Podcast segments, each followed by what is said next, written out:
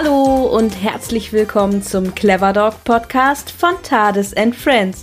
Ich bin Merle und ich habe mir heute einen Gast eingeladen. Ja, heute gibt es wieder eine neue Folge zu unserer Hundetrainerreihe, in der ich mit unterschiedlichen Trainern über ihre persönliche Geschichte, ihre eigenen Hunde, ihre Philosophie und ihre Lieblingsthemen spreche. Heute habe ich Florian Sernitz aus Alpen am Niederrhein, also aus Nordrhein-Westfalen zu Gast und ihm liegt besonders die Arbeit mit jagdlich motivierten Hunden am Herzen. Alle Infos zu Florian, also den direkten Weg zu Florian, findest du wie immer in der Beschreibung dieser Podcast-Folge. Da lohnt es sich also auf jeden Fall vorbeizuschauen. So, und jetzt würde ich sagen, worauf warten wir? Begrüßen wir Florian in dieser Podcast-Folge. Hallo Florian, herzlich willkommen im Clever Dog Podcast. Schön, dass du heute da bist. Hallo Merle, danke, dass ich dabei sein darf. Ja, sehr, sehr gerne.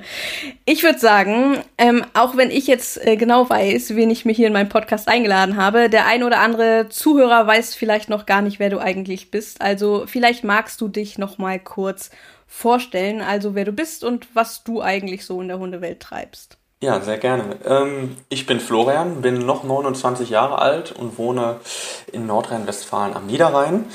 Ähm, und was ich so mit Hunden treibe, ja, der das Ganze hat mich dann auch heute hier so ein bisschen, denke ich mal, hingetrieben. Ähm, ich bin Hundetrainer und habe ähm, meinen Fokus gerade auf der Arbeit mit Hunden, die jagdlich sehr motiviert sind. Also noch nicht mal unbedingt Hunde, die äh, ja als Jagdhund tätig sind, aber die trotzdem gerne jagen gehen würden.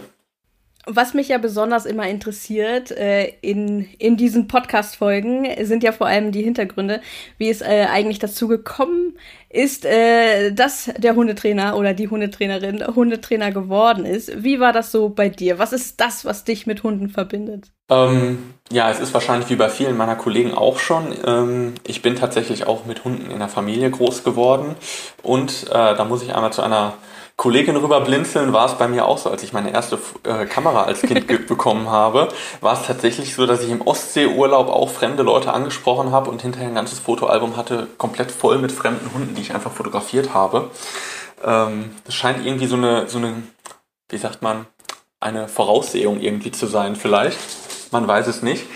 Ähm, dann hatte ich jahrelang keinen Hund, einfach weil ich meine Ausbildung gemacht habe und äh, es da nicht möglich war. Dann hatte ich zwischenzeitlich nochmal überlegt, einen Abstecher in die Tierpflege zu machen. Ähm, also eine zweite Ausbildung als Tierpfleger, was ich dann allerdings doch nicht angetreten habe. Und dann bot sich beruflich zum Glück die Möglichkeit, endlich wieder einen eigenen, diesmal einen komplett eigenen und keinen Familienhund zu haben. Ähm, ja, ja, ich glaube, ich glaube, der aufmerksame Hörer, der wird schon wissen, über wen wir gerade gesprochen haben. Also Johanna, es ist doch nicht so seltsam, wie du vielleicht gedacht hast und gar nicht so wenig verbreitet. Äh, das finde ich tatsächlich spannend, ähm, wie viele das doch anscheinend wirklich in ihrer Kindheit gemacht haben. Da war das denn doch wirklich schon vorbezeichnet, so wie du gesagt hast. Ja, total spannend. und ähm, du hast also wirklich ja auch schon, wie du gesagt hast, äh, Hunde beschäftigen dich schon sozusagen dein ganzes Leben oder Tiere auch. Ähm, ähm, wie ist letztendlich so die, die Erleuchtung gekommen, dass du gesagt hast, ähm, ich möchte jetzt Hundetrainer werden? Ich nehme mal an, da hat bestimmt auch ein bestimmter Hund eine entscheidende Rolle gespielt. Ähm, ja, genau, wie du schon sagst, also habe ich schon immer viel mit Tieren zu tun gehabt. Ich habe auch ähm, als Schüler damals noch Nachbarshunde betreut, teilweise auch während Herrchen und Frauchen komplett im Urlaub waren, dann über zwei, drei Wochen hinweg. Ähm, aber der eigentliche Grund ist tatsächlich mein eigener Hund, äh, mein Second-Hand Beagle Trixie. Ähm, als ich dann beruflich die Möglichkeit ergeben hatte, einen Hund mit ins Büro zu nehmen, ähm, ja, waren wir relativ schnell auf einen Beagle festgelegt. Und Beagle-typisch hat die natürlich eine hohe jagdliche Motivation gehabt und von allen Seiten hieß es, ah, da brauchst du nicht dran arbeiten, Beagle kannst du eh nicht ableihen. Und ähm, wer mich kennt, äh, der weiß, wenn man mir so Sachen sagt, kann man eh nicht machen, funktioniert sowieso nicht, äh, da stößt man bei mir so ein bisschen auf Granit. Das weckt meinen Kampfgeist dann doch noch mehr. Jetzt ähm, erst recht, ja. Genau, richtig. ähm, Im Sinne von nichts unversucht lassen. Und dann war die Trixie bei uns und äh, mit knapp viereinhalb Jahren haben wir sie bekommen. Und ähm, ja, dann war es tatsächlich so, sie hat dann hier, wir wohnen relativ ländlich und sie kam aus der Großstadt, ähm, wenn wir hier am Feld standen und es gab noch nicht mal irgendwas zu sehen, also weder Vögel noch Kaninchen noch weiter anderes Wild. Äh, die stand da teilweise auf zwei Beinen, hat geschrien wie am Spieß, war am Jaulen, am Bellen und ähm, ja, wie man so schön sagt, hat sich gar nicht mehr einbekommen und die Leute haben wahrscheinlich gedacht, ähm, wir schlachten da gerade unseren Hund.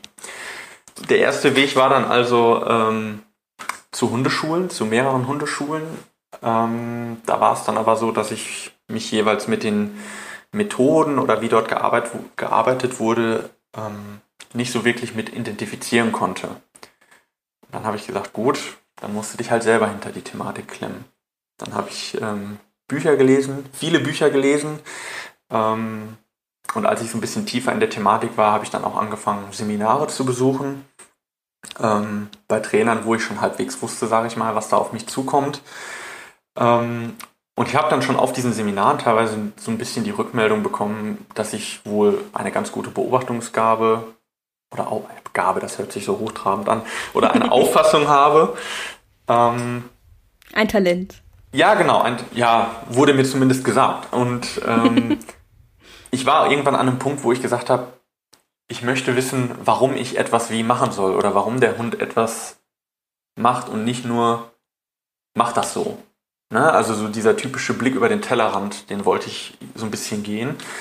Ähm, und tatsächlich hat es dann aber noch anderthalb Jahre gedauert, bis ich dann ähm, meine Hundetrainerausbildung angefangen habe. Ich bin zwar schon ein Jahr vorher drauf gestoßen, da wir dann aber einen Umzug hatten und äh, ja, mit einer neuen Wohnung und so war das Ganze, lag das Ganze dann vorübergehend auf Eis. War natürlich auch eine gute Zeit, um darüber nachzudenken und ähm, ja, dann ging's los.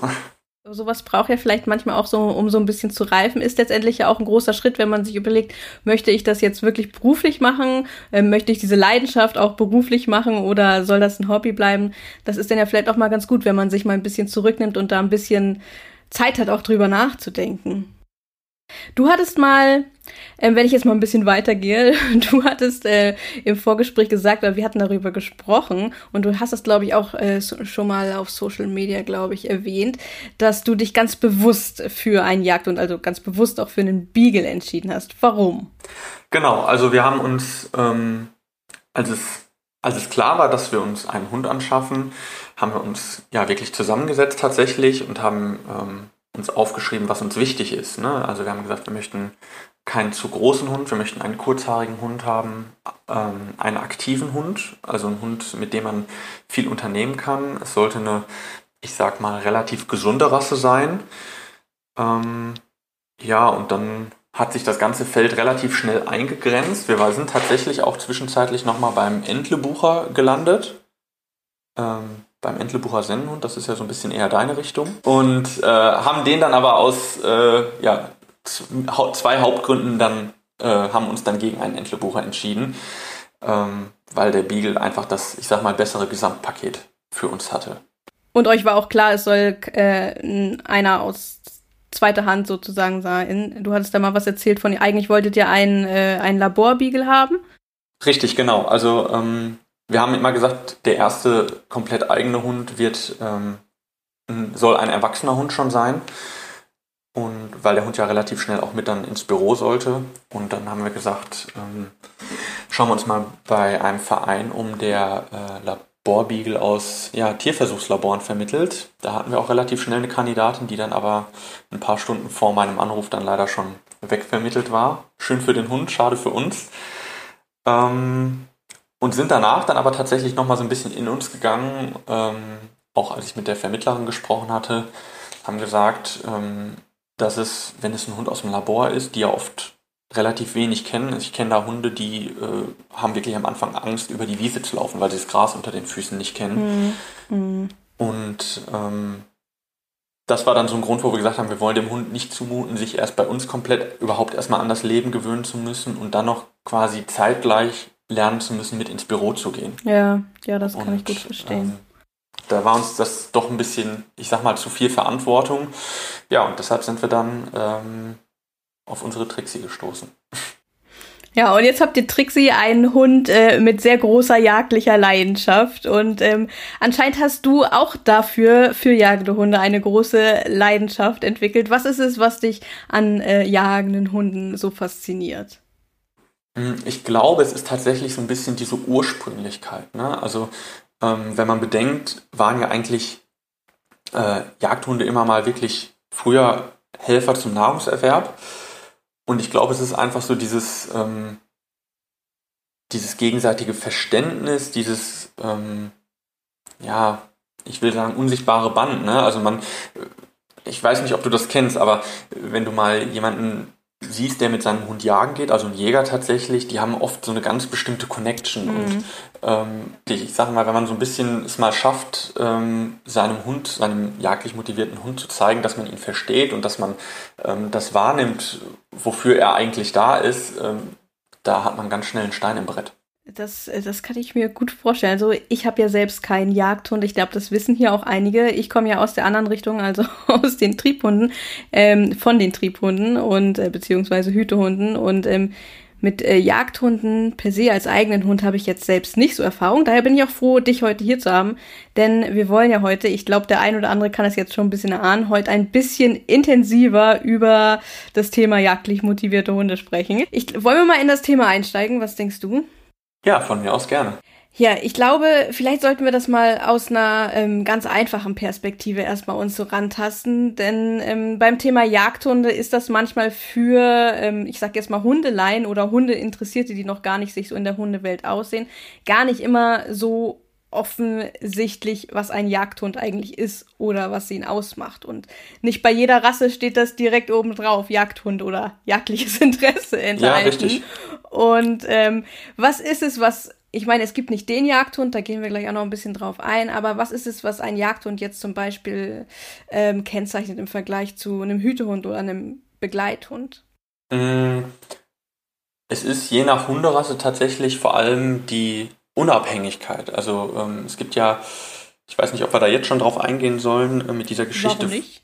Ja, ähm, also man unterteilt die Jagdhunderassen ähm, grundsätzlich so erstmal in zwei Gruppen. Und zwar einmal in die äh, Hundegruppe, die dem Jäger vor dem Schuss hilft. Das heißt, ähm, diese Hunde sorgen dafür, dass grundsätzlich überhaupt erstmal ähm, der Jäger in Kontakt mit dem Wild kommt. Ähm, in den meisten Fällen ist es so, dass diese Hunde das ähm, Wild vor sich hertreiben oder hetzen. Das kommt dann auf die Hunderasse an. Da zählen dann zum Beispiel ähm, die verschiedenen Terrier zu, da zählen Dackel zu, ähm, aber auch Bracken, wo dann zum Beispiel auch ähm, mein Beagle zugehört. Ähm, die sind erstmal nur dafür da, dass das Wild überhaupt, man sagt so schön, auf die Läufe kommt, also in Bewegung kommt und im Idealfall dem Jäger irgendwann äh, vor die Linse läuft. Da sind wir schon ein bisschen so beim, bei den Unterschieden der ähm, einzelnen Jagdhunde, aber du sprichst schon an, die, die Unabhängigkeit und das unabhängige Arbeiten ist zum einen ein großes Kennzeichen, was viele Jagdhunderassen halt mit sich bringen. Ähm, und es ist auch eine, eine besondere Art der Zusammenarbeit letztendlich zwischen Mensch und Hund, wie auch bei Hütehunderassen auch, selbstverständlich. Ähm, wollen wir noch ein bisschen tiefer auf die Unterschiede ähm, bei den unterschiedlichen Rassen eingehen, weil wir haben ja eben gerade schon gesagt, Jagdhund ist nicht gleich Jagdhund. Ähm, du hast gerade eben das schon ein bisschen grob kategorisiert, aber vielleicht können wir mal ein paar Beispiele nennen. Genau, also ähm, wir können ja noch bei diesen Rassen vor dem Schuss bleiben. Ähm, da hatte ich ja schon gesagt, wie gesagt, die ähm, Dackel zum Beispiel, die dürften ja eigentlich jedem Begriff sein. Ähm, und die Terrier zum Beispiel, ähm, das sind halt oft Hunde, die gerade zum Beispiel ähm, Fox Terrier oder Jack Russell Terrier werden viel für die Baujagd auch eingesetzt. Das heißt, die werden in den Fuchsbau ähm, eingeschleust und sorgen dann dafür, dass der Fuchs den Fuchsbau verlässt oder ja, der Dackel oder der Terrier sich im, äh, gegebenenfalls auch mit dem Fuchs einen Kampf liefert und den Fuchs dann äh, rausbringt, raustreibt. Ähm, was man nicht vergessen darf, ähm, da zählen tatsächlich auch zum Beispiel Yorkshire Terrier zu, die ja so ähm, gefühlt nicht mehr viel von dem Jagdhund haben. Die wurden aber früher tatsächlich zur Ratten- und Mäusejagd eingesetzt, ähm, tragen also auch immer noch ein entsprechendes Erbe und auch entsprechende Anlagen in sich.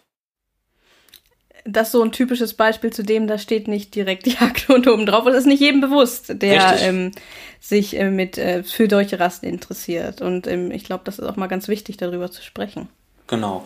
Dann habe ich ja, das hatte ich ja gerade schon gesagt, ähm, die Bracken, wo eigentlich einer der bekanntesten Vertreter zum Beispiel der Beagle ist. Das sind halt Hunde, die oft in der Meute gehalten werden. Es gibt aber auch Bracken, die quasi einzeln jagen.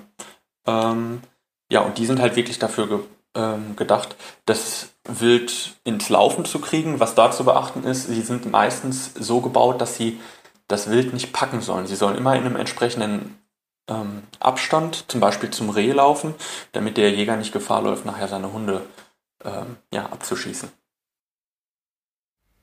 Also man merkt schon, es sind ähm, wirklich auch ganz, ganz unterschiedliche Eigenschaften. Ich meine, das sind jetzt erst so ähm, eigentlich, ich würde jetzt fast sagen, ähm, so allgemeine Jobs innerhalb der Jagd, weil wir fassen das ja, ja gerade hier grob zusammen. Wir können die Folge jetzt nicht komplett, wir wollen ja hier nicht komplett äh, nur über Jagdhunderassen äh, sprechen, das würde das einfach den Rahmen hier heute sprengen. Ähm, aber was man halt schon merkt, ähm, unterschiedliche Jagdhunde sind halt wirklich auf ganz, ganz spezifische Jobs teilweise gezüchtet. Ich meine, es gibt ja ähm, wie du halt eben schon sagst, einen zum Beispiel Arbeit im Bau oder auch äh, die Arbeit ähm, bei, bei der Schweißarbeit und ähm, oder auch Vorstehhunde, so ganz, ganz viele unterschiedliche Jobs, auf die Hunderassen tatsächlich sehr, sehr speziell und auch sehr lange Zeit hin gezüchtet wurden. Und ähm, das macht sie zu, zu großen Spezialisten teilweise und auch Richtig. zu richtigen Profis in ihrem Job. Aber viele dieser Hunde führen diese Jobs heute gar nicht mehr aus. Das heißt, sie sind heute meistens gar nicht mehr so gefragt, ähm, beziehungsweise es gibt diese Jobs einfach nicht mehr in Haufe. Aber diese Hunde sollen heute als Familienhunde und als Begleithunde häufig ähm, dienen. Und das bringt natürlich Herausforderungen mit sich ähm, im Alltag. Was sind so klassische Herausforderungen, die unterschiedliche jagdlich motivierte Hunde mit sich bringen? Ähm, klassische Herausforderungen sind ähm, ja erstmal eine hohe Impulsivität. Das heißt, die Hunde gehen sehr schnell Reizen nach. Ähm, also ich sage immer, es ist einfach, einen jagdlich motivierten Hund auf 180 zu bringen. Das geht ganz schnell. Die Kunst ist eigentlich, diese Hunde ruhig zu bekommen, dass sie nicht eben auf jedes Blatt, was runterfällt oder auf, jedes, auf jeden vorbeiflatternden Vogel reagieren. Das ist eigentlich bei diesen Hunden so ein bisschen ähm, ja, ich sag mal, die hohe Kunst. Weil hochfahren können sie sich von alleine, das liegt ihnen im Blut und das müssen sie auch. Ne? Also ähm, es bringt ja keinem ein Hund was, wenn der dann erster steht und sagt, lohnt sich das jetzt hinterher zu laufen, lohnt sich das nicht, ähm, dann ist im, im blödesten Fall äh, die Beute weg. Das, das heißt, äh, das Thema Impulskontrolle ist auf jeden Fall ein sehr, sehr großes, wenn es um äh, Jagdhunde geht. Genau, richtig. Also vor allem auch immer in Verbindung mit der Frustrationstoleranz. Ne? Mhm, Weil mhm, ähm, ja. ich kann mir noch so viel Gedanken über Belohnungen, über verschiedene Belohnungsformen machen. Ähm, ich werde nie sagen können, okay, dann pack dir mal den Hasen. Das werde ich einfach nicht können. Und da geht's äh, immer darum, äh, dass der Hund auch tatsächlich lernt, mit diesem Frust irgendwo umzugehen, sage ich mal. Ne? Ja, ja, klar. Das äh, bringt einige sicherlich an große Herausforderungen. Wollen wir uns mal so, äh, so ein kleines Beispiel rauspicken, so, ähm, weiß nicht, in, in Wischler zum Beispiel, ähm, eine sehr beliebte Rasse aktuell. Ähm, äh, und da mal so ein bisschen drauf eingehen, wie so ein Grundlagentraining, sage ich jetzt mal, so ein Grunderziehungstraining letztendlich aufgebaut ist und aus was für Pfeilen äh, das letztendlich besteht, zumindest äh, wie du das angehst. Ähm, wollen wir uns das mal rauspicken? Ja, können wir gerne machen. Also der Wischler gehört ja grundsätzlich, du sagtest es gerade schon, zu den Vorstehhunden, wo auch ähm, zum Beispiel der auch derzeit sehr beliebte Weimaraner zugehören, wo Deutsch Kurzhaar, Deutsch Langhaar, ähm, Deutsch Drahthaar zugehören. Die Setter gehören dazu oder auch die Pointer. Ähm, bei den Hunden ist es tatsächlich so, die sind ähm, häufig sehr beschäftigt. Also die sind, machen immer, wenn man sie äh, so in Aktion sieht, einen sehr beschäftigten Eindruck. Und einer der Hauptjobs ist es tatsächlich, diese Hunde erstmal in die Ruhe zu bekommen, dass die Hunde tatsächlich Langeweile lernen und nicht permanent im Arbeitsmodus unterwegs sind. Und dazu würde ich tatsächlich von Grund auf, egal ob der Hund als Welpe, als Junghund oder als erwachsener Hund zu mir kommt, ähm, viel Ruhetraining tatsächlich erstmal verordnen. Das ist erstmal so die Basis, ähm, weil ein Hund, der unter so einer permanenten jagdlichen oder generell ein Hund, der unter einer permanenten Anspannung steht, lernt auch einfach schlechter. Das heißt, ich würde erstmal gucken, dass ich den Hund ähm, auf ein halbwegs entspanntes Level bekomme, dass ich viele Ruheübungen mit ihm mache, ähm, ja, dass der Hund tatsächlich, ich sag's immer so schön, Langeweile lernt und dass ich dann sage, ähm, wir gehen in Training und das ist halt das Wichtigste, ähm, eine Orientierung am Menschen da ist und dass quasi eine ähm, Kommunikation da ist zwischen Mensch und Hund. Ne?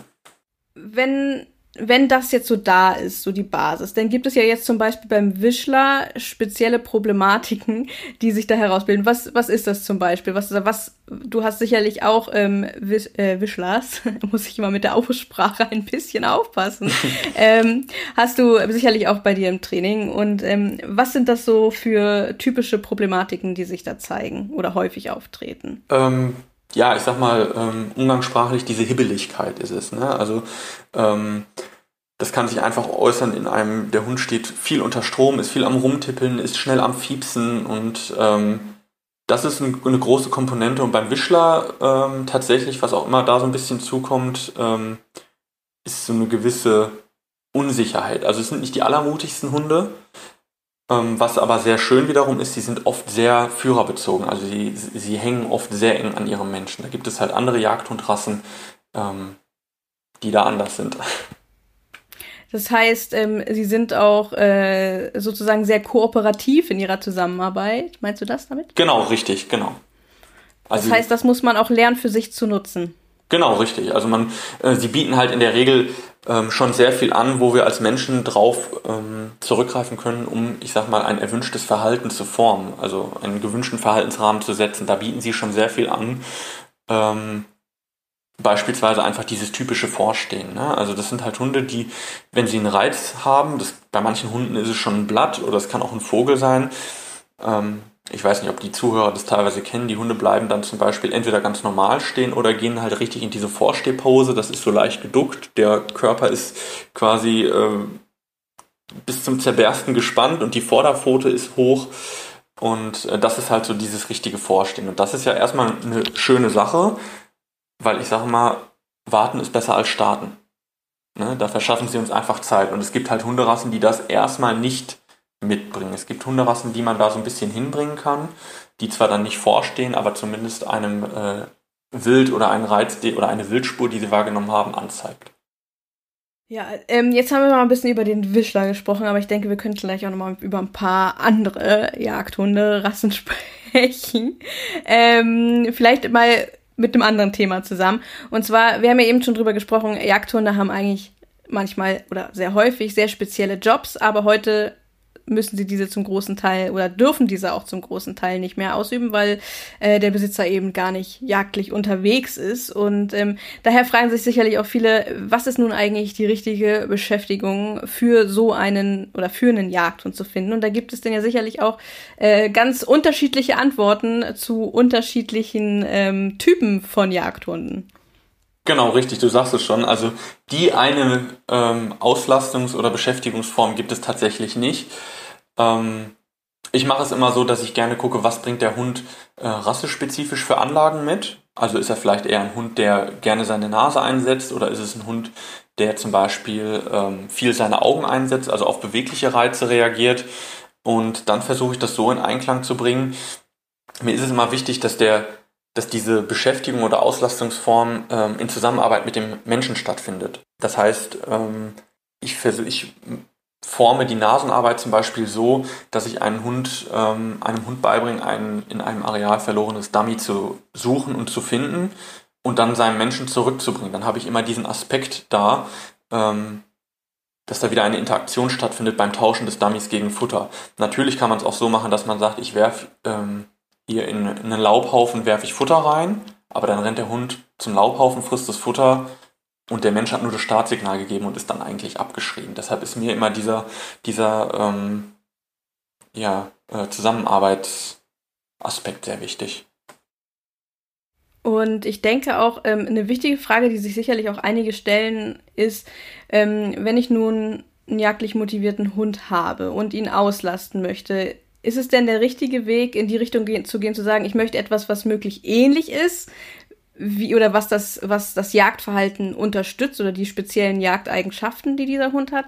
Oder soll es lieber etwas ganz anderes sein? Was würdest du dazu sagen? Da würde ich erstmal tatsächlich gucken, entspricht der Hund seinem Rassestandard? Also es gibt wohl auch, ich kenne sie nicht, ähm, Retriever, die nicht apportieren und es soll auch Beagle gehen, geben, die keinen Spuren hinterhergehen. Die kenne ich tatsächlich. Ähm, das heißt, ich würde jetzt zum Beispiel bei einem Hund, der gar nicht ähm, seine Nase großartig einsetzt in Bezug aufs Jagdverhalten, da wäre ich jetzt, wäre jetzt nicht meine erste Wahl eine Beschäftigung oder Auslastung, die dem Hund beibringt, hör mal, setz doch mal noch mehr deine Nase ein und verfolg mal eigenständig Spuren. Natürlich kann der auch mal einen Dummy suchen mit, den, mit der Nase. Aber da würde ich jetzt zum Beispiel nicht unbedingt ähm, den Hund auf Ideen bringen, indem ich anfange mit ihm ähm, Mantrailing oder äh, Fährtensuche zu machen, weil ja der Hund da erstmal grundsätzlich lernt, ich gehe eigenständig einer Spur hinterher. Hm, das ist dann auch so das Thema Frustration, spielt das sicherlich auch eine große Rolle. Und ähm, ich glaube, es gibt tatsächlich auch Rassen, die ähm, ähm, gar nicht so am Boden, ähm, am Boden suchen, bei dem man das vielleicht nicht auf den ersten Moment ähm, so erahnt. Zum Beispiel denkt, ah, hier, das ist ein Hund, der geht gut Spur nach, das, für den sollte Mantrailing doch perfekt sein. Genau, richtig. Setter und Pointer, das sind, ähm, hatte ich ja eben schon gesagt, Vorstehhunde, die ähm, aber dafür da sind, mit hoher Nase zu suchen. Das heißt, die haben in der Regel, muss man sagen, einen sehr großen Radius, weil sie halt wirklich quasi für die Feldarbeit ursprünglich gedacht sind. Das heißt, sie sind dafür gedacht, ähm, in großen Kreisen ähm, das Feld mit der hohen Nase abzusuchen. Ähm, ja, in der Hoffnung, dass sie Witterung von beispielsweise einem Rebhuhn oder sowas kriegen. Ähm, die können das auch lernen, mit tiefer Nase zu suchen, weil heutzutage werden gerade äh, aus den Vorsteherrassen viele Rassen, ich sag mal, sehr ähm, ähm, Allround-mäßig geführt. Das heißt, man bringt denen auch bei, ähm, Nachsuchen zu machen ähm, oder Fährten nachzugehen, aber es ist insgesamt so, dass sie ursprünglich nicht dafür gemacht waren. Und es kann halt dafür sein, gerade wenn es jetzt beispielsweise mal ein Setter aus dem Tierschutz ist, der eben für diese Feldarbeit ähm, gedacht war und vielleicht sogar mal in seinem Herkunftsland darin gearbeitet hat, am Anfang erstmal sehr frustriert sein kann, wenn der Mensch jetzt auf einmal möchte, dass er doch seine Nase bitte an den Boden pappt äh, und dann akribisch diese Spur ausarbeitet.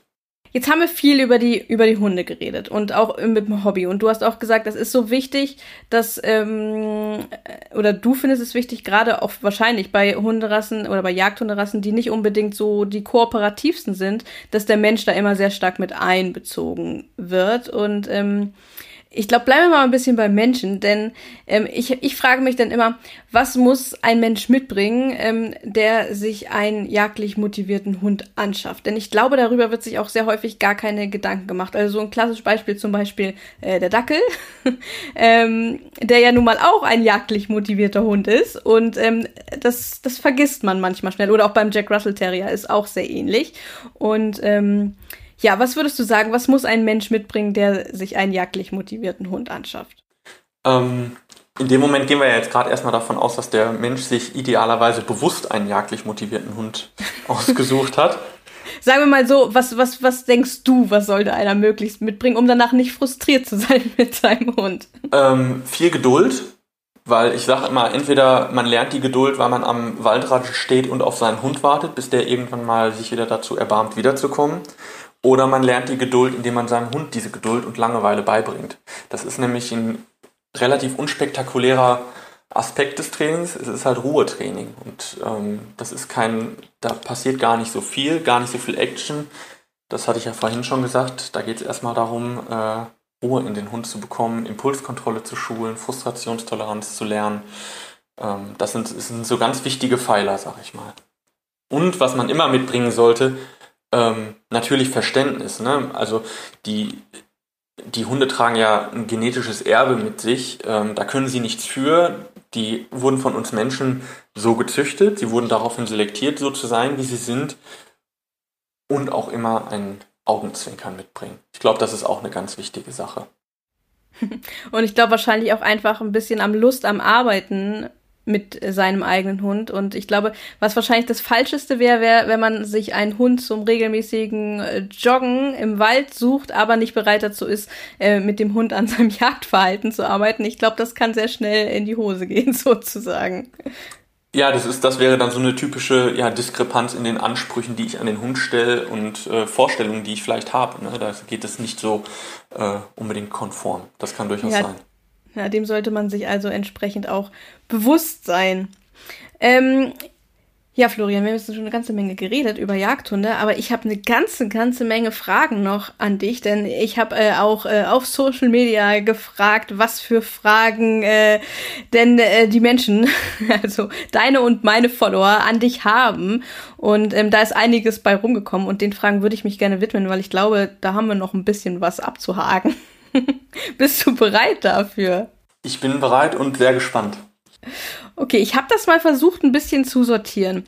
Und ähm, kommen wir mal ein bisschen erstmal nochmal auf dich, weil hier wurde nämlich auch gefragt, ähm, wo trainierst du eigentlich, eigentlich und wie und wo kann man deine Hilfe in Anspruch nehmen, wenn man sagt, der Florian, der ist mir sympathisch, mit dem möchte ich gerne was zusammen machen, mit dem möchte ich gerne zusammen trainieren oder seine Hilfe in Anspruch nehmen.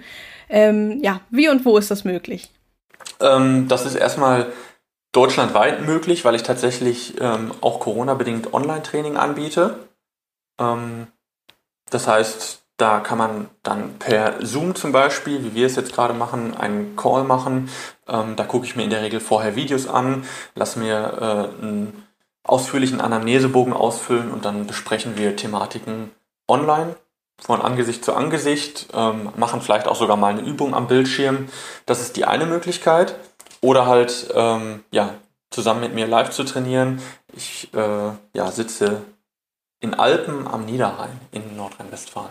Ja, und mit dem Online-Training, ähm, wie sieht das genau aus? Du sagst jetzt, ähm, man sitzt dann online mit dir live. Passiert ist das dann halt tatsächlich so, dass man dir regelmäßig dann ähm, Videos schickt und das gemeinsam analysiert ähm, von gezielten Trainingseinheiten oder Aufgaben, die du gestellt hast? Perfekt zusammengefasst, genau so Ach. läuft das. Richtig.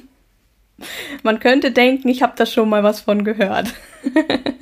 Minimal. Äh, ähm, ja, kommen wir mal zur nächsten Frage. Wo und wie bildest du dich fort, gerade insbesondere zum Thema Jagdhunde und ähm, worüber möchtest du noch mehr lernen? Ich denke mal, das ist auch so ein bisschen, auch so ein bisschen die Intention. Ähm, viele wollen noch immer wissen, was man einem so für Tipps gibt, wo man sich noch mehr Infos holen kann. Was kannst du empfehlen?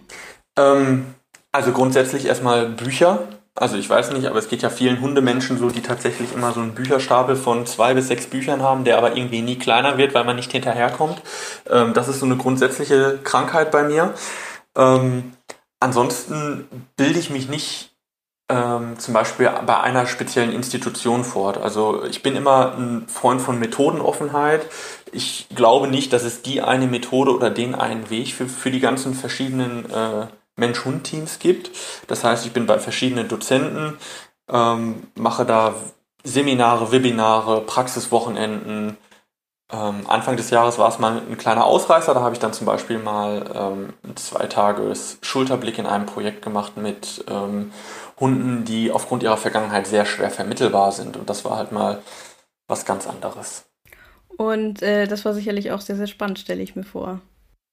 Genau, richtig. Sehr spannend, ähm, sehr aufschlussreich und es ist tatsächlich so, ähm, du hattest die Frage eben noch gestellt, ähm, wo ich in Zukunft noch so ein bisschen mehr äh, zu machen mhm. möchte, ist auf jeden Fall ähm, die Hintergründe und noch tiefer in die Thematik mit unsicheren und ängstlichen Hunden einzusteigen. Weil es ist ja nun mal so, dass ähm, gerade viele, viele jagdlich ambitionierte Hunde auch aus dem Ausland kommen, gerade aus dem südeuropäischen Ausland. Ähm, und da ist dann die Jagdthematik oft die eine Sache, aber es ist auch oft so, dass die Hunde ähm, je nach Vergangenheit zum Teil wirklich Unsicherheiten oder Ängste zeigen und ähm, das ist mir da ein großes Anliegen, da diesen Hunden erstmal quasi ins neue Leben reinzufinden und ähm, denen im Alltag quasi zu helfen, bevor man da die eventuellen weiteren Baustellen angeht. Das äh, kann ich mir gut vorstellen. Ähm, welchen Tipp hast du, also ich glaube, Ich glaube, wir kommen jetzt zu einem Klassiker, den man als Hundetrainer im Bereich äh, der Jagdhunde oft definitiv häufig gestellt bekommt, diese Frage. Welchen Tipp hast du, wenn Hunde ungewollt beim Anblick von Wild losrennen? Einen ganz simplen. Der nennt sich Leine.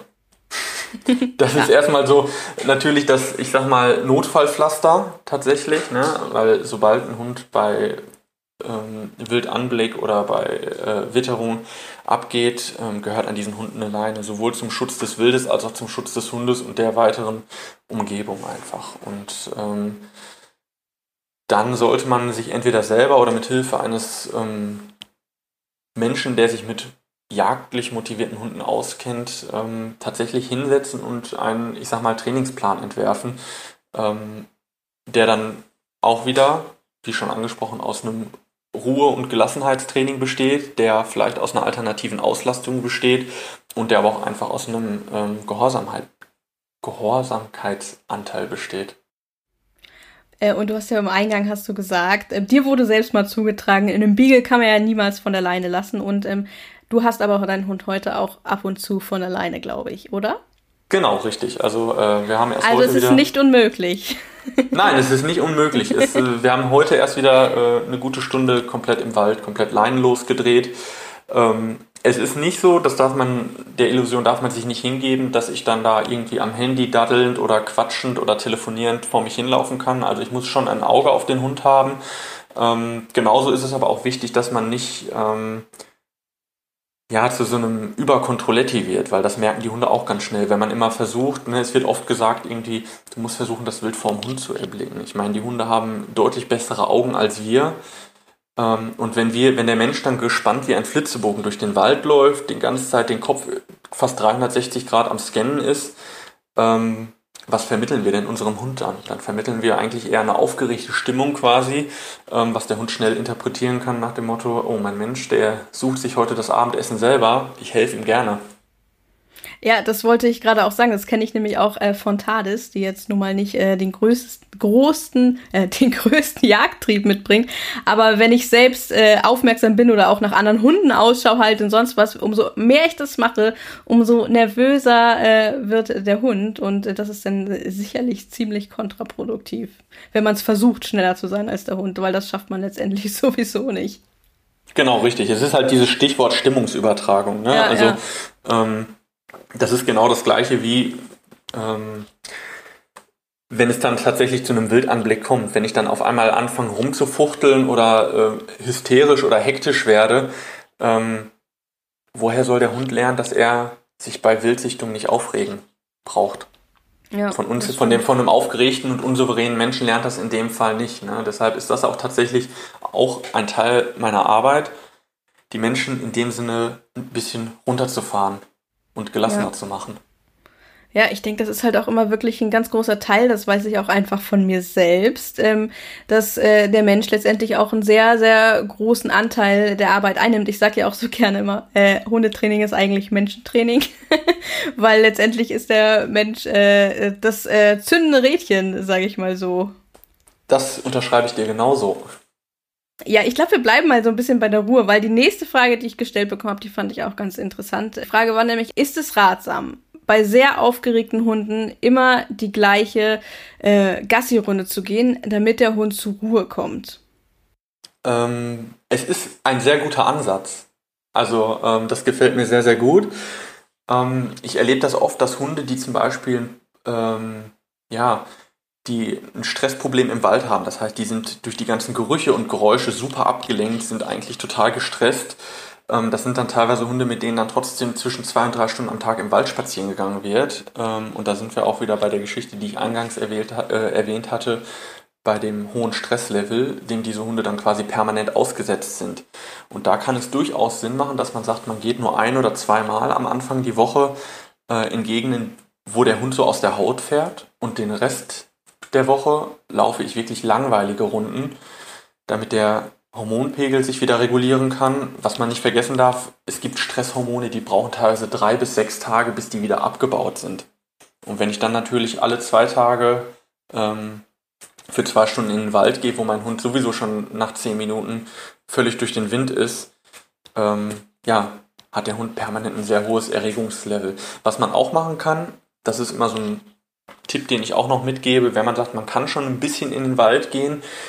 Ähm, wir Menschen neigen immer dazu, Runden laufen zu müssen. Ich weiß gar nicht, wo das herkommt, aber wir Menschen sagen mal, wir gehen mal eine Runde mit dem Hund. So, was man jetzt bei einem Hund machen kann, der da sehr, ähm, ich sag mal, aus der Haut fährt, wenn er im Wald ist oder wenn er äh, auf Feldern ist. Es gibt ja auch Hunde, die zum Beispiel äh, Maisfelder völlig in Rage bringen, ähm, dass ich sage, ich laufe meinetwegen 800 Meter in die eine Richtung und dann drehe ich um und laufe den gleichen Weg zurück. Dann habe ich die, hab, bin ich zwar immer noch in der aufregenden Umgebung, aber ich habe schon diese ganzen Reize, die dann wieder am Wegesrand sind. Da hat der Hund einen Großteil schon auf dem Hinweg kennengelernt und ähm, verlässt zumindest den Wald vielleicht auch gar nicht mehr mit dieser ähm, Erwartungshaltung, mein Gott, hier, wenn es nächstes Mal hier hingeht, da ist, da tanzen die Rehe wieder Polka. ja, das ist, da denkt man vielleicht gar nicht so im ersten Augenblick dran. Und ich denke, das ist sicherlich auch wichtig, äh, das Thema Ruhe, weil wenn man ähm, immer und immer wieder die gleiche extrem aufregende oder mit extrem ähm, äh, Stressmomenten gefüllte Gassi-Runde geht, ist das vielleicht nicht so unbedingt das Produktivste. Kann halt auch immer wieder neu zu Stress führen. Ist halt die Frage, ob man sich dann nicht mal eine andere, ruhigere äh, Runde sucht. Aber ich habe das zum Beispiel auch mit TARDIS. Ähm, es ist wahrscheinlich auch ein besonderes Phänomen, aber es ist bei ihr tatsächlich immer so, die ist die ersten ersten 20 Minuten egal. Wir, gehen häufig Runden, wo du es gerade angesprochen hast. Wir gehen häufig Runden, aber sie ist ähm, zum Ende der Runde, sozusagen auf der zweiten Hälfte, ist sie von, von ihrer Ruhe, ist sie komplett anders als am Anfang. Also sie kommt dann richtig zur Ruhe nach so, weiß nicht, nach 20 Minuten und dann wird sie richtig ruhig und bis zum Ende der Runde immer ruhiger. Ähm, ich ich glaube, das ist ein kleiner Sonderfall. Ja, das ist jetzt wieder so dieses, dieser Hundetrainerspruch, das müsste ich live sehen, um da vielleicht zu sagen, ja, genau. sie, sie, hat sich dann schon ausgeschnuppert, hat alle Geschäfte erledigt, genau, das kann natürlich genau. sein. Ne? Genau. Ähm, ja, nächste Frage, auch spannend, äh, sehr allgemein natürlich, ähm, muss man natürlich auch gleich darauf eingehen, dass das nicht so allgemein zu klären ist. Aber Jagdhund gleich Familienhund, unter welchen Umständen ist das vereinbar? Welche Rassen sind hier zu empfehlen und welche nicht? Ja, du, wie du sagtest, sehr allgemein äh, ist zum ersten Mal die Frage, äh, was verstehe ich oder welche Attribute macht für mich ein Familienhund aus? Ja, ja. Ist es vielleicht der Hund, wo ich sage, oh, da möchte ich nicht viel Erziehung reinstecken, ähm, der soll im Idealfall äh, sich selbst erziehen, da muss ich sagen, da gibt es kaum einen Hund, der das irgendwie macht. Ähm, oder sage ich, es muss, es soll eine Hunderasse sein, die wirklich besonders ähm, umgänglich mit Kindern zum Beispiel ist. Ne, da muss ich erstmal für mich festlegen, was bedeutet für mich Familienhund. Ein ganz prominentes Beispiel sind ähm, die Retriever, ganz voran da der typische Labrador Retriever und der Golden äh, Retriever, ähm, die ja auch Jagdhunde tatsächlich sind, was auch leider viele Leute gar nicht mehr so auf dem Schirm haben. Ja, auf das jeden sind, Fall, ja. Das sind zum Beispiel Hunde, die wurden da ähm, für die Arbeit nach dem Schuss gezüchtet und ähm, die hatten halt die Aufgabe, vom Jäger erlegtes Wild, also ähm, Kaninchen, Hasen, Enten äh, zu apportieren. Daher liegt denen das Apportieren auch so sehr im Blut. Auch Rassen, die verhältnismäßig eigenständig sind, was glaube ich auch viele vergessen. Also ich kenne so viele Retriever, also Golden Retriever vor allem in, in meinem Familienumfeld, die ständig alleine auf Tour sind. Immer, oh, Tor offen, oh, ich bin erstmal weg, ich komme später wieder, so ungefähr. Also ja, das, das vergessen glaube ich auch wirklich viele. Ja, das kann ich nachvollziehen. Es ist halt oft so, dass diesen Hunden schon so ein bisschen dieser Stempel aufgelegt worden ist. Ach, die sind ja die perfekten Familienhunde. Grundsätzlich sind es ja Hunde, die sehr eng und gerne mit ihren Menschen zusammenarbeiten, die auch diesen sogenannten Will to Please haben. Das heißt, die haben irgendwie ähm, so einen inneren Antrieb, ihren Menschen gefallen zu wollen. Ähm, es gibt aber auch ganz viele andere ähm, Jagdhunderassen, die ich kenne, die wirklich unkompliziert in der Familie leben. Ähm, man muss halt zum Beispiel auch einfach bedenken, es gibt auch ähm, zum Beispiel unter den Terriern Exemplare, die zum Beispiel Thematiken mit Ressourcenverteidigung haben. Oder es ist zum Beispiel auch so, dass ähm, es gewisse Rassen gibt, die sagen, wenn sie denn mal ähm, die Möglichkeiten haben, stiften bzw. eigenständig jagen zu gehen, die bringen auch eine Wildschärfe mit. Das heißt, sie jagen nicht nur oder hetzen nicht nur, sie kriegen das Reh auch und äh, töten es. Mhm. So. Ähm, das Thema äh, Futterressourcen ist ja auch gerade im Umgang mit kleinen Kindern, manchmal kann das sehr problematisch werden. Was sind das für Rassen, wo du sagen würdest, da tritt das äh, nach deinen Erfahrungen häufiger auf als bei anderen? Mm, tatsächlich die Terrier, die ich schon angesprochen habe. Teilweise vielleicht auch sogar den Dackel. Das ist aber eher, da würde ich so noch sagen, ist es eine Subje ein subjektiverer Eindruck. Ähm, Ansonsten kann da jeder Hund eine Thematik haben. Ich kenne auch einen Labrador, ne, der eine massive äh, Ressourcenthematik mit Futter hat. Der ist in allen Bereichen super, ähm, aber was Futter angeht, da macht er keine Gefangenen. Mhm. Ja. Ähm, und jetzt sind wir, wo wir gerade schon wieder bei den Rassen sind, ähm, das hört ja hier nicht auf und das ist auch in Ordnung.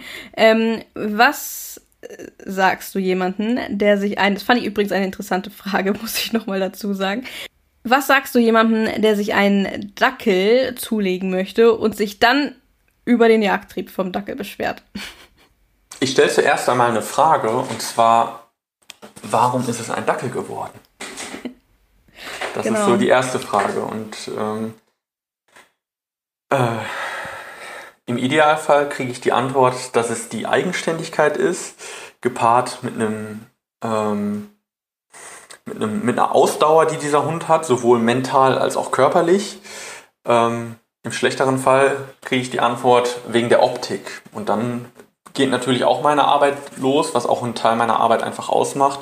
Ähm, die Leute darüber aufzuklären, ähm, warum es diese Rasse gibt, welche Jobs sie mal hatte und dann Mensch und Hund ähm, ja, auf ein gemeinsames Level zu bringen, ähm, dass Bedürfnisse erfüllt werden und ähm, ja, dass beide ein gutes Team werden, das ist mir immer irgendwie ganz wichtig, ne? dass Verständnis da ist und ähm, dass der Hund auch merkt, ah, mein Mensch, äh, der macht nicht immer nur die Leine dran, sondern der hat auch mal wirklich Spaß mit mir und äh, wir erleben was zusammen. Ja, ich denke, ähm, wenn jemand zu dir kommt und das explizit so zu dir sagt oder sich darüber beschwert oder damit Probleme hat, dann muss man ja schon sagen, ähm, dann hat sich die Person ja auch schon mit dem Thema ein bisschen mehr auseinandergesetzt, weil sonst wäre sie wahrscheinlich nicht ins Training zu dir gekommen, sondern würde das Problem einfach aussetzen oder äh, deswegen ist das ja schon mal positiver zu bewerten. Wobei man natürlich sagen kann, klar, es ist immer wichtig, sich im Vorhinein wirklich damit auseinanderzusetzen, was die unterschiedlichen Rassen mitbringen und was für Herausforderungen da auch einfach auf einen zukommen. Auch nicht, auch nicht nur für den Hund, sondern vor allem auch ganz äh, ja für einen selbst, weil ähm, das kann auch zu, zu, bei einem selbst, beim Menschen zu Frustration einfach führen, wenn auf einmal die Lebensvorstellung nicht so stattfinden kann, äh, wie es vorher geplant war. Und ähm, das kann natürlich, dem kann man natürlich vorbeugen, wenn man sich vorher ausgiebig informiert. Genau, richtig. Da ist es mir auch äh, ja so ein kleines Anliegen tatsächlich zu sagen, ähm, wenn man sich überlegt, äh, egal welcher Hund es tatsächlich ist, ob es jetzt ein Jagdhund ist oder ob es ein Hütehund, ein Treibhund oder ein Begleithund ist, ähm, man geht dann oft auf die Züchterseiten, man geht, weiß ich nicht, in eine Facebook-Gruppe rein. Äh, wir haben es damals so gemacht, dass wir zum Beispiel ähm, bei einem Beagle-Treffen waren, wo wir uns mit Besitzern unterhalten haben. Es sind ja häufig Leute, ähm, die diesen Rassen sehr verfallen sind, die diese, das meine ich gar nicht negativ, sondern die einfach äh, in diese Rasse und die, deren Eigenschaften verliebt sind. Ähm, aber da würde ich auch immer ganz gezielt die Frage stellen, welche Nachteile in Anführungszeichen hat diese Rasse denn? Weil ähm, es gibt immer Eigenschaften, die vielleicht zu meinem Leben in der Stadtwohnung nicht so passen, die aber perfekt zu mir passen, wenn ich irgendwo in einer Einöde auf einem einsamen Bauernhof lebe, beispielsweise. Ähm, und da würde ich auch wirklich auf vernünftige Antworten warten, weil, ähm, wie gesagt, in Anführungszeichen, jede Rasse hat irgendwo auch ihre Nachteile. Ja, da ist natürlich auch die Frage, so wie du das sagst, ähm, ob denn die größten Rasseliebhaber halt wirklich auch dann immer der richtige Ansprechpartner sind, ähm, weil, wie du es schon angesprochen hast, das ist auch ein Thema, was mir sehr, sehr am Herzen liegt, ähm, weil halt sich auch die Ansprüche und der Alltag der Menschen einfach so, so sehr unterscheiden. Ähm, nur weil jemand sagt, für ihn ist dieser Hund der perfekte Familienhund, heißt das noch lange nicht, dass es man selbst die gleiche Definition von Familienhund hat und dass das dieselben Ansprüche sind, die an den Hund gestellt werden. Ne? Und dass man sich da halt auch ein bisschen guckt, ob man sich äh, ja mehrere Meinungen einholt oder sich einfach auch ein bisschen auf neutraler Ebene versucht zu informieren. Ich denke auch, das, was du sagst, ähm, worauf man leider häufig auch trifft, sind halt auch im Internet verschönte Rassebeschreibungen und gerade viele Jagdhunde sind, ähm, sind auch einfach manchmal in Mode und dann wird sich, wie du es halt schon gesagt hast, was beim Dackel auch gerne mal passiert, aufgrund der Optik dafür entschieden und nicht aufgrund dessen, was den Hund eigentlich ausmacht und dass man sich Gedanken darüber gemacht hat, ob das wirklich zu einem und seinem Lebensstil auch einfach passt. Und ja, das ist ein sehr, sehr, sehr wichtiges Thema. Sehe ich genauso. Ja, wir haben noch ein paar spannende Fragen. Hau mal raus. Ähm, ich hau raus, keine Sorge. Ähm, genau. Trainierst du auch Hunde, die keine Jagdhunde sind? Ja, ganz klar. Ähm, es ist ja so, das muss man ja auch nochmal, diese Begrifflichkeit unterscheiden. Ähm, zwischen jagdlich motivierter Hund und Jagdhund. Also es gibt ganz, ganz viele ähm, Hunde, die nicht zu einer Jagdhundrasse gehören und die trotzdem eine jagdliche Motivation zeigen. Ne? Also äh, einen großen Anteil machen da zum Beispiel auch die ähm, Hütehunde aus. Ganz voran da zum Beispiel Australian Shepherd und Border Collie, weil, das darf man nicht vergessen, das Hüteverhalten ist nur eine Form eines von Jagdverhalten. Das ist eine modifizierte Form. Also die, da sind halt diese, diese Sequenzen vom Anschleichen, vom Fixieren, ähm, was diese Hunde zeigen, das findet genauso statt, wenn Hunde wirklich auf Jagd gehen, nur nicht in so einer Ausprägung. Und daher sind das auch Hunde, die durchaus mit einer gewissen Regelmäßigkeit ähm, ja, im Training aufkreuzen, sage ich mal. So ist es, so ist es. Und das ähm, sollte man sich auch wirklich ähm, bewusst machen, dass das wirklich zwei unterschiedliche Sachen sind. Ähm, dass halt eben auch andere Hunde jagdliches Interesse haben können und ähm, nicht nur eben die klassischen Jagdhundrassen. Also wenn ich noch ergänzen darf, ähm, ich habe aktuell tatsächlich vom Chihuahua bis zum Kangal habe ich die Hunde querbeet im Training. Also ähm, da, da sind schon zwei allein von der Größe sehr, sehr große Gegensätze, sage ich mal richtig, so. Also, genau. Das, das zeigt die Bandbreite auf jeden Fall auf. Ähm, so, das hatten wir eigentlich schon besprochen. Jagdhund und Freilauf, ist das möglich? Ja, das hast du gesagt. Aber es kann teilweise Arbeit mit sich bringen und dem sollte man sich bewusst sein. Wenn ich das Absolut. mal für dich hier kurz nochmal zusammenfassen darf. Genau, richtig. Also es kann absolut Arbeit bedeuten. Was ich vielleicht da noch kurz ergänzen möchte, ist, es geht mir nicht immer nur um diesen absoluten Freilauf, weil erstmal ist ja auch Freilauf wieder so eine Sache, was bedeutet das für uns Menschen? Bedeutet das, ich mache an der Haustür schon oder ich nehme gar keine Leine mit und laufe eine komplette Runde wieder in dem Fall äh, mit dem Hund ohne Leine oder sage ich, ich habe ähm, gewisse Strecken, wo ich den Hund ableinen kann. Ähm, das gibt halt wirklich Rassen, wo man sagt, die werden immer schwieriger im Freilauf zu handeln sein als gewisse andere Rassen. Und da sage ich immer, da sind doch so Kompromissspaziergänge eine gute Sache, wo ich gewisse Strecken habe, wo ich weiß, hier kann ich den Hund ähm, sicher frei laufen lassen, hier bleibt er ansprechbar. Das ist immer so ein, so ein Grundziel, wo, ähm, was ich versuche irgendwie zu erfüllen. Und es gibt bestimmt auch Hunde, die tatsächlich nie abgeleint werden können. Und dann kann ich aber so einen Hunden zum Beispiel mit Hilfe einer Schleppleine trotzdem einen gesicherten Freilauf anbieten. Ähm, was mir immer so ein großes Ziel ist, ist die Qualität von dem Spaziergang, nicht die Quantität. Ne? Also es geht mir darum, dass der Hund nicht völlig gestresst in der Leine hängt, auf der Suche nach dem nächsten jagdlichen Kick, der Mensch nicht nur mit einem ausgekugelten Schultergelenk hinterhergezogen wird und äh, total frustriert ist.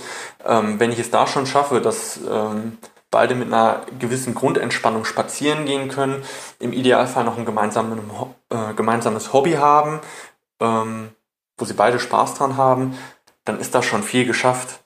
Und dann ist das schon ähm, für beide Enden der Leine eine deutlich bessere oder größere Lebensqualität. Die nächste Frage, die ich für dich habe, finde ich auch spannend. Orientieren sich Hunde, zum Beispiel Hunde eines äh, Rudels oder einfach Hunde, die halt zusammen in einem Haushalt gehalten werden oder sich regelmäßig treffen, aneinander und schauen sie sich auch äh, richtiges Verhalten an. Ich denke mal, die Frage wurde in der Intention gestellt, da ist schon ein Hund, der wohl gut erzogen ist. Wie groß dürfen meine Hoffnungen sein? Wie, groß dürfen die Hoffnungen äh, der Fragenstellerin sein, äh, dass der Hund sich entsprechendes Verhalten abschaut? Ähm, ich denke, die Chance ist sehr groß. Die Frage ist immer, äh, ist es aus Menschensicht das richtige Verhalten? Weil ich sag mal, unsere Hunde haben ja erstmal nicht die Moralvorstellung von richtig oder falsch. ähm, wenn unsere Hunde etwas machen, dann sehen sie da erstmal einen Sinn hinter. Und ähm, man sollte das ein bisschen mit Vorbehalt anfassen, nach dem Motto, ähm, es kann auch sein, dass die sich gegenseitig Mist beibringen. Ne? Mhm. Also wenn ich zum Beispiel, ähm, das muss jetzt noch nicht mal unbedingt auf Hunde bezogen sein, die zusammenleben. Beispielsweise, ich habe hier eine Gassi-Truppe, mit der ich regelmäßig spazieren gehe und habe einen Hund, den wild total kalt lässt und den das null interessiert. Da sind dann aber ein oder zwei Hunde bei, die dann wirklich regelmäßig ähm, den Wald äh, auf links drehen. Dann könnte der irgendwann tatsächlich auch auf den Geschmack kommen, mal mitzugehen. Und dann habe ich da aus Menschensicht leider kein richtiges Verhalten, was der Hund sich abgeguckt hat. Nee, das stimmt natürlich. Das stimmt natürlich. Ähm, auch noch eine spannende Frage. Muss ich mir jetzt ein bisschen ausführlicher erklären. Ähm, der Hund der Fragenstellerin ist bei Kaninchen oder Rehsichtung absolut nicht ansprechbar. Und ähm, Lob fürs Anzeigen bringt anscheinend nichts. Ähm, Impulskontrolle ansonsten klappt äh, ziemlich gut, also mit Ball und Co. Ähm, aber da weiß jemand nicht mehr so recht weiter, was er noch ausprobieren kann. Ähm, was sind, was hast du da für Ansätze, wenn ähm, die Ansprechbarkeit in so einem Fall einfach nicht gegeben ist? Mhm. Ähm, also zur Erklärung als erstes mal ähm, die allseits beschworene Impulskontrolle. Das ist ja, das fällt ja jedem Hundehalter über kurz oder lang, sage ich mal, irgendwann über die Füße. Ähm, da ist es so, dass Hunde kontextbezogen lernen. Das heißt, nur weil ich meinen Hund perfekt am Ball zurückrufen kann oder stoppen kann oder abbrechen kann, heißt das nicht, dass ich es auch an einem Kaninchen kann. Also der Hund weiß ganz genau, das ist ein Ball, das ist ein Kaninchen. Ähm, das mal so kurz zur Erklärung, weil die Fragestellerin das mit dem Ball gesagt hatte. Ähm, grundsätzlich würde ich mir erstmal angucken, ähm, was für ein Programm oder äh, ja, wie viel ist der Hund zum Beispiel unterwegs? Ist es vielleicht ein Hund, der regelmäßig im Wald unterwegs ist und da schon irgendwann Probleme mit der Ansprechbarkeit hat? Beziehungsweise, ähm, wie wird der Hund sonst beschäftigt? Was hat er für eine Auslastung? Ähm, und dann würde ich tatsächlich vielleicht mal mit kleinen Sachen anfangen. Das heißt, noch gar nicht mal unbedingt direkt am Kaninchen oder am Reh zu trainieren, sondern zum Beispiel einfach mal bei einem Spaziergang, die Schleppleine ist dran, meinen Hund zu loben, wenn er läuft und wenn er stehen bleibt oder mich mal anguckt. Weil das sind auch manchmal schon Sachen, der Hund riecht irgendwas, bleibt mal so eine Sekunde stehen. Und wenn ich das schon lobe, sind wir wieder bei dieser ähm, ja, was ich eben gesagt habe, warten ist besser als starten. Und da kann ich halt auch so eine Anzeige einfach besser rausbauen. Aber grundsätzlich ist es eine sehr individuelle Sache, wo man wirklich das ähm, Team im Ganzen betrachten muss, wo man auch die weiteren Lebensumstände mit einbeziehen muss, einfach um ähm, vielleicht Stressoren auszuschließen, die vielleicht gar nicht direkt ähm, ähm in einem jagdlichen Kontext stehen, sondern vielleicht ähm, eine ganz andere Ursache haben. Manchmal sind es ja auch einfach Kleinigkeiten, die man selbst in seinem eigenen Training mit seinem eigenen Hund ähm, gar nicht so erkennt. Und wenn da mal jemand zweites drüber guckt, dann wird einem das schnell, ah, ja, wird dann das schnell klar. Also da ist es wahrscheinlich auch richtig, einfach mal jemanden ähm, dazu zu holen, der mal das Training einfach mal begleitet und einmal so die Situation für einen wahrscheinlich ein bisschen äh, mal analysiert zusammen mit einem. Und dann ja, bevor man da lange rumdoktert, äh, ist zumindest immer mein Rat als äh, Trainingsleihe, sage ich jetzt mal so, oder das nehme ich mir immer sehr zu Herzen, ähm, bevor man lange rumdoktert, sich ähm, mal Rat zu holen bei jemandem, der sich mit dem Thema etwas besser auskennt. Also ich finde es selber immer sehr interessant, äh, wenn Leute mich mal von außen beobachten. Also äh, es ist auch tatsächlich so, dass ich mich zum Beispiel regelmäßig mal filme, um mal meine Körpersprache ähm, mir anzugucken. Da ist es dann auch so, dass ich manchmal noch die Hände über dem Kopf zusammenschlage, wo ich sage, mein Gott, jetzt hast du dich wieder trotzdem halb über den Biegel gebeugt oder so. Ähm, aber es ist auch wieder ein Thema, das hast du jetzt gerade so ein bisschen angesprochen, teilweise so ein bisschen auch wieder die Stimmung des Menschen. Ne? Ähm, jemand, der frustriert ist und versucht irgendwie alle Kommandos nur noch missmutig irgendwie zu sagen oder am Meckern ist, ähm, das ist ja keine Stimmung, wo man gern in der Nähe ist. Und es gibt tatsächlich auch Hunde, ähm, die dann eher sagen, da suche ich jetzt erst recht das Weite, weil in so einem Dunstkreis von so einer angespannten Stimmung begebe ich mich nicht. Ne, ja. Tatsächlich. Ja, da habe ich so ein Exemplar zu Hause. jeder Hund bringt äh, ganz unterschiedliche Voraussetzungen da einfach mit und auch ganz unterschiedliche Charaktere und manche Hunde sind sensibler, manche eher weniger und ähm, deswegen muss man sich sowas auch, glaube ich, einfach sehr individuell angucken. Aber das, was du gesagt hast, ist ganz klar und ich finde das auch ganz wichtig. Ich spreche ja mit vielen Hundetrainern über sie selbst, so wie heute auch mit dir und das ist natürlich auch ganz wichtig, sich vor Augen zu führen. Auch Hundetrainer sind nicht perfekt, selbstverständlich nicht. Ähm, ähm, man liest ja nicht, man lernt und man liest viele Bücher und man guckt sich andere Menschen an, aber dadurch ähm, wird man ja nicht auf einmal perfekt in dem, wie man in jeder Körperhaltung in allem. Das ist natürlich auch ein sehr, sehr langer Lernprozess und natürlich macht man auch selbst immer wieder Fehler. Das ist einfach menschlich und ich glaube, das ist auch ganz wichtig zu sagen, weil ich habe auch das Gefühl, manche Trainer ähm, äh, fühlen sich da manchmal auch ein bisschen äh, zu sehr auf die Finger geschaut, wenn es um ihre eigenen Hunde geht. Und ich glaube, das ist voll in Ordnung, wenn da halt auch mal etwas nicht ganz zu 100% perfekt läuft. Anders wäre es auch ein bisschen komisch, finde ich. also ich kann es hiermit beichten, auch mein Hund ist mir schon äh, dreimal wirklich aus der Hand gegangen und abgehauen. Das war auch, das war zwar in der Anfangszeit, ähm, aber auch das, das ist mir passiert. Das ähm, ich glaube, wäre das nicht passiert, wäre ich vielleicht jetzt auch gar nicht an dem äh, Punkt, wo ich jetzt bin. Weil dann hätte ich ja vielleicht die ganze Thematik gar nicht so, ähm, so auf dem Tablett liegen gehabt, dass ich mich da reinarbeiten muss. Ja, ja, so kann es kommen, ne? Aber da bist du, da sprichst du ein ganz ähm, gutes Thema an, denn ich komme jetzt zur letzten Frage und die passt wunderbar zu dem, was du gerade gesagt hast. Nämlich, ich glaube, das ist ein ganz großes Thema. Ähm, die Angst vorm Wegrennen. Wie kann man selbst als Halter eines äh, jagdlich motivierten Hundes lernen, seinem Hund zu vertrauen? Ich kann mir sehr gut vorstellen, also nicht nur jagdlich motivierten Hund, sondern ich glaube, es haben viele einfach im Freilauf. Die Sorge, dass der Hund sich verabschiedet und man selbst keinen Einfluss mehr darauf hat. Wie kann man selbst daran arbeiten, ähm, sich diese Angst so ein bisschen zu nehmen?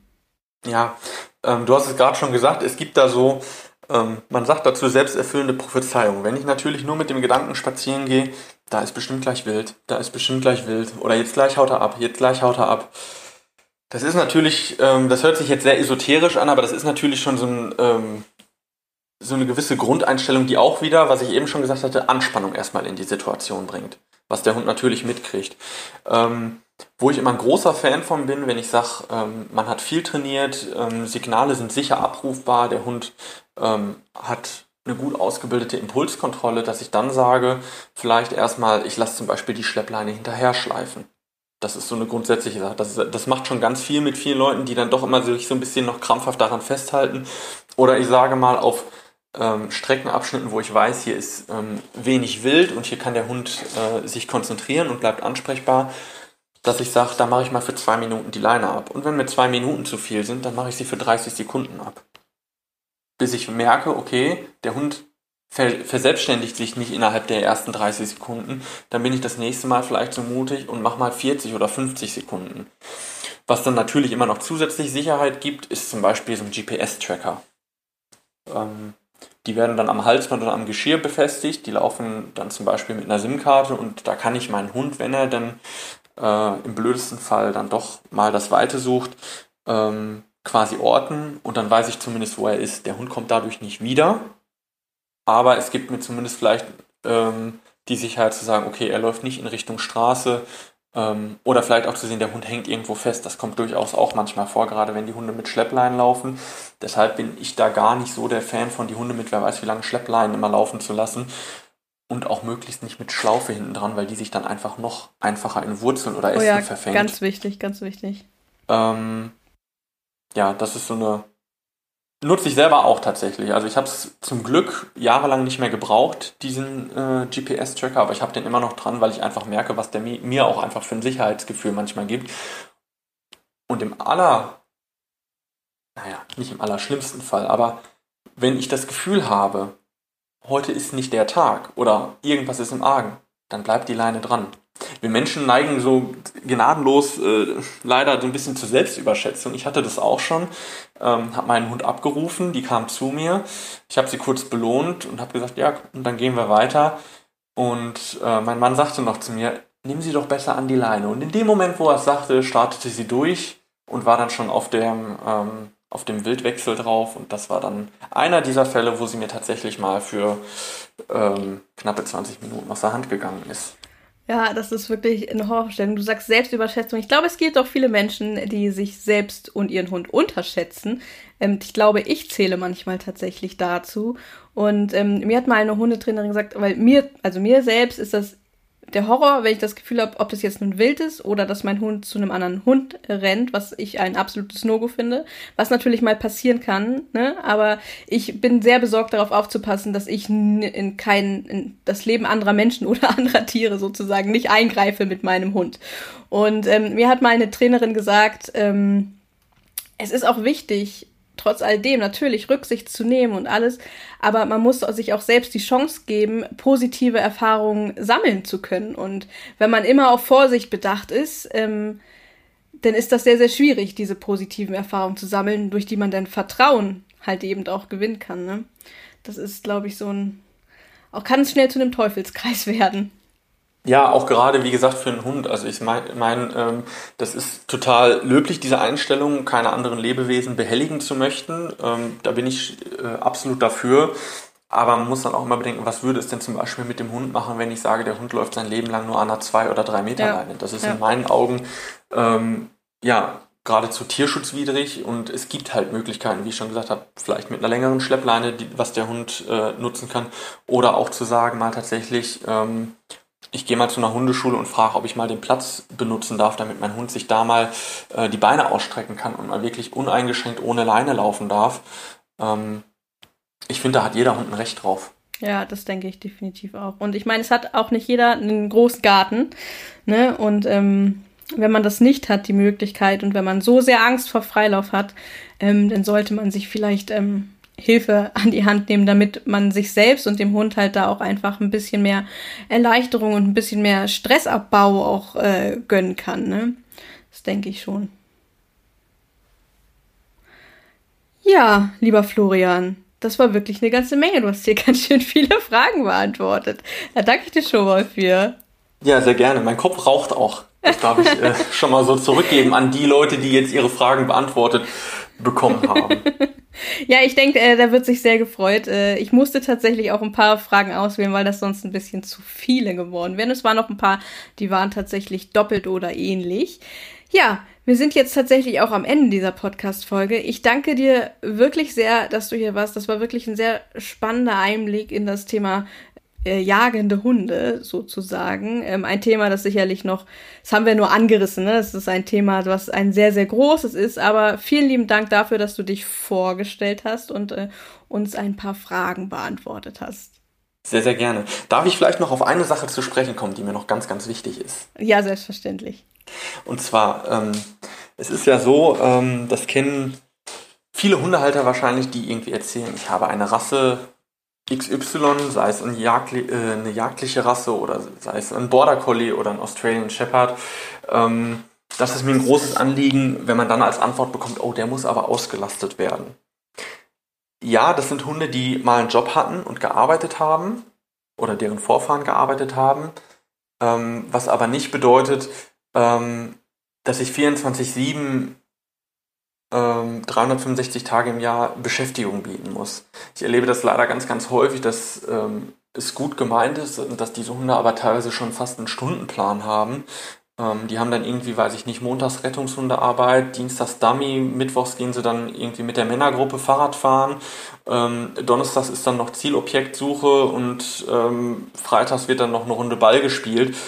Und man darf sich nicht so diesem Druck hingeben. Also was man einfach mal überlegen muss, ähm, die Hunde, die ihre ursprünglichen Jobs machen, die arbeiten nie fünf oder sechs Tage die Woche in ihren Jobs und auch nie stundenlang.